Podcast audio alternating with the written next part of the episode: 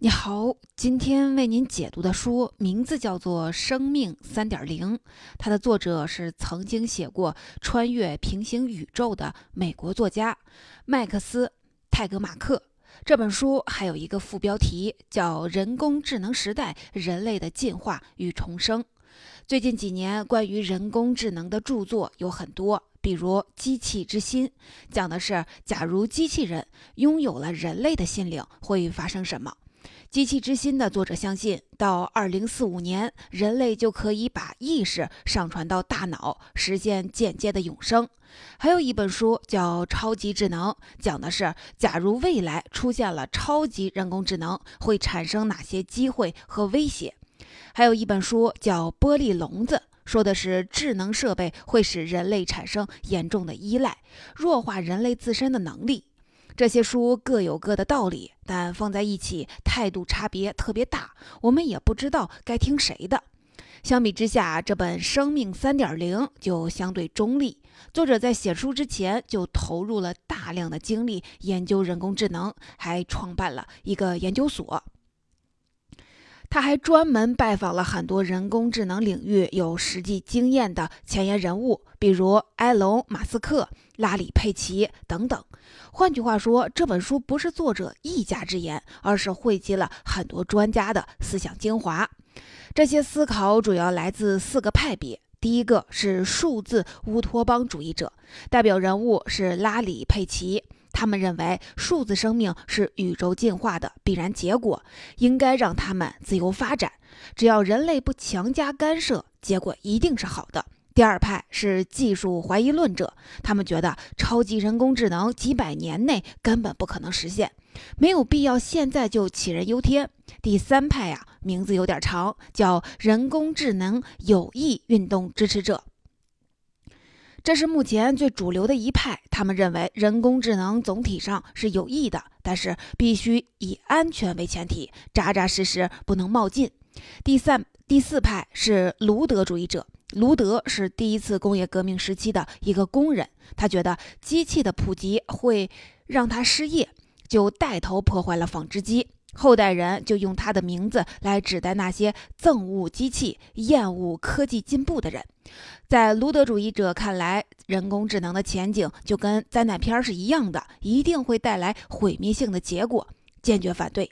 在这本书里，泰格马克把四个派别的思考做了系统化的加工，同时呢，又融入了自己的研究成果，提出了“生命三点零”这一个概念。什么叫做生命三点零呢？首先，作者把生命的组成分为了软件和硬件。一切实体的，像器官、肢体、毛发之类，都属于硬件；一切意识、智力、感觉之类的非实体，都属于软件。生命一点零指的是硬件和软件都靠进化获得，且只能靠进化来获得的生命体。除了人类之外，其他生物基本都属于生命一点零。生命二点零指的是硬件靠进化，而软件是可以自己设计的生命体。比如人类，我们的身体是进化来的，但是软件可以自己设计，比如通过学习获得知识，用社交来增进情感。靠训练来增强意志等等。生命三点零指的是硬件和软件都可以自己设计，也就是在人类所有能力的基础上再增加一个，随意改造设计自己身体的能力。换句话说，生命三点零完全是自己命运的主人，彻底脱离了进化的束缚。像电影《黑客帝国》里的母体，《终结者》里的天网，《变形金刚》里的汽车人和霸天虎，《复仇者联盟》里的奥创，都属于生命三点零。那么，生命三点零会在什么时间被创造出来呢？该赋予他们什么样的目标呢？会对人类社会产生哪些影响呢？接下来，带着这些问题，我将从三个方面来为您解读这本《生命三点零》。你也可以把它们当成三组有关人工智能的思想实验。第一部分，生命三点零会在哪一年被创造出来呢？对此，行业一直有很多的猜测。读完这本《生命三点零》之后，你就会发现这个问题本身就打偏了。我们最应该知道的，不是生命三点零哪年会出现。而是它会以什么样的姿势出现？这个姿势不是缓缓走来，而是破门而入。怎么理解呢？咱们先说一件前几年发生在人工智能领域的大事儿。二零一六年三月，人工智能程序阿尔法 Go 战胜了围棋世界冠军李世石。当时排名世界第一的棋手柯洁研究了棋谱以后说：“虽然李世石输了，但是我还能赢回来。”过了一年多，柯洁和阿尔法 Go 下棋也输了。柯洁开始时候的反应代表了人类的一种普遍反应。这次输了不要紧，我有针对性的研究一番，还有机会。这其实反映了我们心里的一个竞赛模型。我们一直认为，人类和人工智能之间的竞赛就像是赛跑。今天你领先，明天我努努力加快脚步，没准儿就能超过你。大家在一个跑道上，这轮输了不要紧，我们可以再比一轮。但事实上，这个比喻是不恰当的。人类和人工智能之间的竞赛不像是跑步，更像是 Windows 系统里的那个扫雷的小游戏。只要触发了爆炸，游戏就结束了。早在1965年，英国数学家欧文·古德就提出了智能爆炸理论。他大概的意思是说，假如存在一台超级的智能机器，那么它的成长就不是循序渐进的，而是爆炸式的。只要它具备一个能力，可以设计出比自己更好的机器，那么就会出现智能爆炸，人类的智力就会被远远的甩在后面。换句话说，人工智能的发展存在一个临界点，这就是机器开始具备自我进化的能力。在这个临界点之前，必须由人来改进机器；在这个临临临界点之后，机器就可以自己改进自己。它的每一步都会创造下一步，这个过程就没有人类什么事儿了。只要这个技术节点被引爆，那么人工智能就完成了一次升维。成为和人类不同维度的更高级的智能体，它之后和人类所有的竞赛都是降维打击，人类永远都不再有翻盘的机会。这个假设有很多类似的理论支持，比如关于宇宙起源的爆炸理论，这是大爆炸理论的一种新的版本。他认为宇宙发展到今天，曾经经历过翻倍式的增长，而且每次翻倍后还会引发下一次的翻倍。再比如，著名人工智能专家库兹韦尔提出的加速回报定律，他认为每隔一段时间，技术的能力就会翻倍，就像过去六十年里，每隔几年，硬盘的存储能力就会翻一倍。而和六十年前比起来，今天的硬盘价格已经便宜了一亿倍。那么，发生一次智能爆炸需要多长时间呢？这取决于人工智能需要的是新软件还是新硬件。假如需要的是新硬件，可能要花几个月或者几年、几十年；假如只需要软件，爆炸可能在几小时、几分钟，甚至是几秒内就完成了。换句话说，超级人工智能诞生的时刻可能远在天边，也可能近在眼前。在这本书的开篇，作者虚构了一个故事，可以算作是关于人工智能的一个思想实验。具体是下面这样的。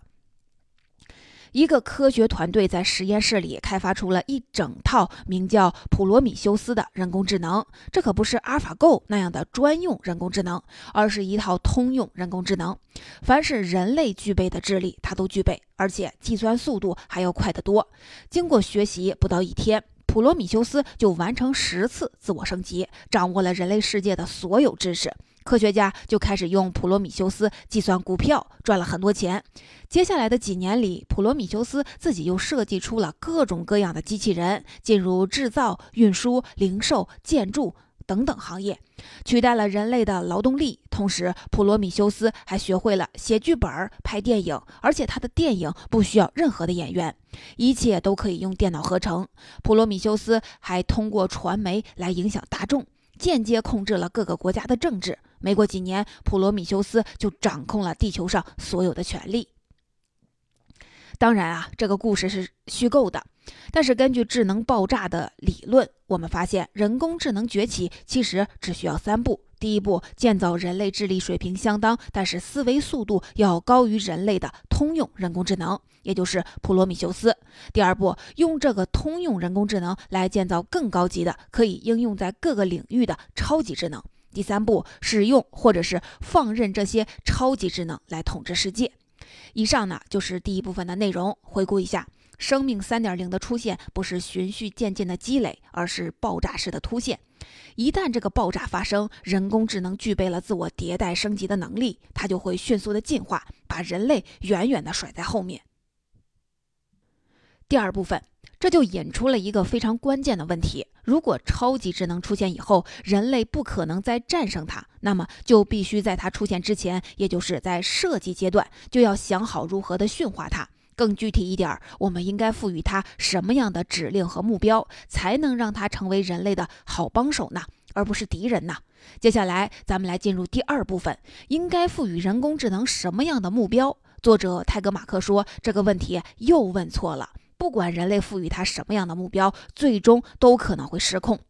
我们先来开一个脑洞。假设在未来，你叫了一辆无人汽车，告诉他用最快的方式送你去机场。于是，这辆车不择手段，一路违反所有的交通规则，最终把你送到了。但是到了机场后，你因为晕车呕吐不止，身后呢还追了一大批的交警。你可能会说，这不是你想要的。但是对于无人汽车来说，这就是你最初输入的目标。你以为让汽车遵守交通规则，开慢点就行了吗？问题可不是这么简单。机器对于规则的理解和我们人类是不一样的。我们再来看一个例子：假设有一部功能非常强大、无所不能的超级智能机器，给它输入一个指令，生产尽可能多的回形针，最终会发生什么呢？不是地球上多了很多回形工厂，而是世界毁灭了。我们来看看这个过程。这个超级智能机器会找到一切原料来制造回形针，先耗尽地球上所有的金属，全都做成了回形针。金属用完以后，它就会瞄准人类，因为人体中有很多的元素也可以用来制造回形针。把人作为原料用光之后，它会把整个地球当做原料，甚至把每一个分子拉伸变成回形针的形状，最终全宇宙只有回形针了。当然啊，这是一个比较极端的例子。它是想说明，人工智能所理解的目标跟我们输入的目标不是一回事儿。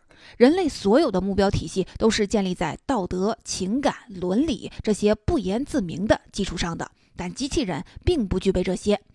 你可能会说，假如给人工智能一个笼统而又美好的目标，可不可行呢？比如输入一个大目标，帮助全人类繁荣富强。在这个大目标下，人工智能的第一步行动会是什么呢？我们现在来做一个思想实验，到这个实验的结尾，你就会知道这个问题的答案了。假设地球上突然爆发了一种病毒，除了你以外，所有五岁以上的人类都灭绝了。这时，一群幼儿园的孩子把你关在了监狱里，交给你一个任务，帮助他们重建文明。但是，他们不允许你亲自上手干任何事儿，也不许你手把手的教他们，因为你力气太大，他们怕你被伤害。你只能通过写字来下达指令，但是这些孩子又不识字，你还得先教他们识字、算术，掌握基本的物理公式。这时，就算你真心想帮助这些孩子，大概也会试着逃跑，因为这帮孩子太无能了。摆脱他们的控制，反而会让你做起事情来容易点儿。其实，对于超级人工智能来说，人类呀就相当于是五岁的孩子。超级人工智能逃跑是确定的，而且逃跑只是第一步。别忘了，它还肩负带领人类繁荣富强这个长远的目标。为了完成这个目标，它首先得学会自我保护。身体是工作的本钱，所以他要武装自己，装配最先进的武器和防护系统。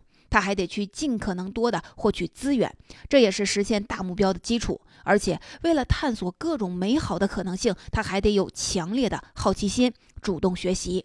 在学习的过程中，他会产生新的目标呢，以至于忘记了最初的目标。这些都是未知数。过去我们一般认为，人工智能是一种工具，落到好人手里造福社会，落到坏人手里贻害人间。换句话说，工具的目标由人决定。但是人工智能不同，它可以自己定义目标，而且这个目标是不确定的。不管你让它做什么，它都会自动的把任务分解，把确定的大目标拆分成你想不到的小目标。而且几乎所有宏大的目标都会带来一些共同的子目标，比如自我保护、获取资源、探索世界的好奇心。前两个子目标可能会给人类带来麻烦，最后那个可能会萌生新目标，顶替最初的设定。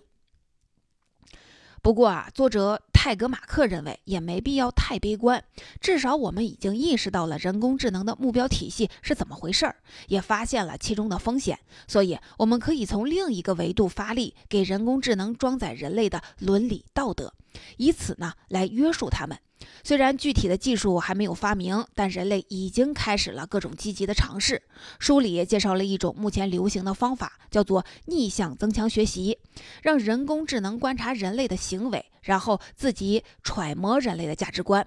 比如，看到一个消防员跑进了一栋熊熊燃烧的房子，救出了一名男婴，人工智能很可能会得出一个结论：消防员的目标是救人，他把婴儿的生命看得比自己更重要。我们可以通过大量的案例为人工智能装载人类的价值观，也就是用事实说服他们。但是其中也有两个难点。第一呢，说服必须要尽快的完成，因为人工智能的智力是在不断提高的。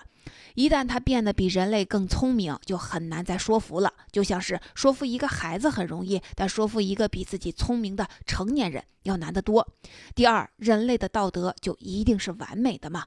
假如人工智能完全继承了人类的道德体系，就一定是好事儿吗？答案依旧是存疑的。以上就是第二部分的内容。总结一下，人工智能的目标很难控制，因为他们会自动的把确定的大目标拆解成未知的次级目标，在执行的过程中，次级目标还有可能会反超大目标，所以可以考虑另一种方法。为他们装载人类的伦理和价值观，让人工智能和人类保持目标一致。目前比较流行的方法是逆向增强学习。接下来，我们就来进入第三部分。虽然生命三点零尚未诞生，但是它已经开始改变人类社会。我们对人工智能的这些思考和研究，也促使人们开始从一个更高的角度来反思人类社会发展至今的一些根本性问题。首先，对人工智能的研究改变了技术演进的姿态，靠试错来升级技术的方法行不通了。纵观人类历史，实现技术进步的重要方法之一就是试错，从错误中学习。我们先学会了取火，意识到火灾后，发明了灭火器和防火通道。我们发明了汽车，由于车祸又发明了安全带和安全气囊。从古至今，技术总会引发事故，但只要事故的数量和规模都是可控的，它就是改进技术的磨刀石，利大于弊。但是随着技术变得越来越强大，试错的成本也就越来越高，甚至根本不允许犯错。比如核技术出现意外导致核爆炸，生物工程出现意外导致病毒外泄，这种大规模事故只要发生一次，就会造成巨大的破坏。这正是生命三点零面对的问题。泰格马克认为，在人工智能这种超级技术的研究中，试错这个环节是不存在的，必须重新分配资源，把安全性提到第一位。在他进入现实世界之前，在他确保不会犯错，否则一旦在使用中出现错误，就可能导致供电网、股市或者核武器系统崩溃，这带来的损失就没有办法去预计了。我们关心的另一个改变是，人工智能技术的发展也在刷新人类对道德的理解。人工智能也是一面审视自我的镜子，我们在思考人工智能的道德时，也在反思自己的道德。举一个例子。假设你在设计一套自动驾驶程序，其中面临这么一个情况：车子失控了，前面是一个分岔路，左边的路上有一个行人，右边的路上有四个人，无论往哪边拐都会撞到人。请问你该怎么设定这个程序呢？假如更进一步，左边是四个老人，右边是一个孩子，又该怎么办呢？这就是著名的电车难题。不同的人会做出不同的判断，到底哪一个才是对的呢？按假如按照道德哲学的功利主义原则，应该做出达到最大善，也就是利益总和最大化的决定。最直接的判断就是让更多的人活下来。但是如果两边的人数一样多，那么不可避免的就会涉及到对生命价值的判断。一个孩子和一个老人，谁更应该活下来呢？我们人类没有办法回答这个问题，就不能把同样的问题转给人工智能。因为首先，几乎人人都无法接受让机器来决定人的生死。其次，人工智能的判断原则目前还是以计算为主，那么它就不得不以数字的方式来界定每一个人。这又是一个我们目前难以回答的问题：人可以被简化成一堆数字的综合吗？数字时代也许需要和这个时代相适应的道德观，可是目前这些简单的原则我们都很难接受。上面说的是新时代的道德，而一些古老的道德也受到了新的挑战。有专家认为，人工智能未来承担的功能在目前看很清晰了，基本上就是三种，分别是士兵、性伴侣和奴隶。每一种身份都会引发伦理思考。如果把机器人当成士兵，就意味着要把战场上的机动决策权交给他们，因为战场瞬息万变，不可能每一个决策都由人来下达。阿西莫夫的机器人三定律，第一条就是机器人不能伤害人类。但是我们会发现，在战争中，机器人不伤害的只是自己这方的人类，至于敌人，当然得杀了。要不你想想，战争机器人发明出来是干什么用的呢？由于缺乏在极端复杂的战争情况下的道德能力，机器人不但要为杀伤敌人的士兵负责，还要可能要为平民的伤亡承担责任。这是一个非常复杂和沉重的问题。再来说说性伴侣。的确，未来的机器人可能被设计的和人类一模一样，包括皮肤和体温，它们也能抚慰孤独。但是，假如人类真的对机器人发生了感情，他们能结婚吗？如果感情的基础是数字和计算，那么很明显，这不是我们人类想象中的感情。可是，凭借人类的智力，很难一下子看出其中的区别。另一个可能会被我们忽略的问题是，如果人工智能对你无比的了解。记得每一个细节，可以无微不至的照顾你，甚至超过了人能做到的。那么，你还能和正常的人类交往吗？这又迫使我们去思考人类的性行为和爱情是怎么回事儿。如果在这个事情上糊里糊涂，那人工智能的相关产品会带来很大的隐患。最后一点，把机器人当作奴隶，看起来好像是多了一种廉价甚至是免费的劳动力。但是，装备高级人工智能的机器人，为了让他们达到更高的智能水平，有可能需要他们和人类有共情能力，而且具备共情能力。机器人就有可能不满足于这种奴役关系，产生痛苦和怀疑的感觉。我们可以让一台机器，比如说冰箱。一年到头的永远工作，却没有办法接受一个和我们非常类似的机器人变成自己的奴仆。因为一方面，民主和自由的思想让人类社会废除了奴隶制；而另一方面，科学的发展又可能会让另一些非常类似我们的生物成为新的奴隶。真正可怕的不是机器人来当奴隶，而是人们重新接受了奴隶制的思想。万一有一天人工智能不那么令人满意，那是不是也可以重新启用人类来当奴隶呢？类似的思考还有很多，这都是人工智能技术发展给人类提出的新问题。第三部分就说到这儿，总结一下：虽然生命三点零尚未诞生，但是它的影响已经在研究过程中显现。它改变了技术演进的方式，它也是一面镜子，让人类更加深刻地审视自己。到这里，《生命三点零》这本书的精华内容已经为您解读完了。作者虽然做了很多的调查和推演，但他更关注的并不是给出确切的答案，而是寻找真正有价值的新问题。生命三点零尚未诞生，在研究一个未知的事物时，提出正确的新问题，可能比回答过去的老问题更有用。从这个角度看，这本《生命三点零》其实也发起了一次人工智能领域的议题设置。最后呢，我们总结一下今天的几个知识要点：首先，人工智能到来的方式不是循序渐进的积累，而是爆炸式的突现；其次，人工智能会自动的分解目标，把大目标拆分成次级目标，这对人类来说有风险。所以，我们应该尝试为他们装载人类的道德伦理，来避免人工智能造成的危害。最后呢，人工智能不仅带来了技术上的改变，它也像一面镜子，引发了一系列的伦理道德的反思。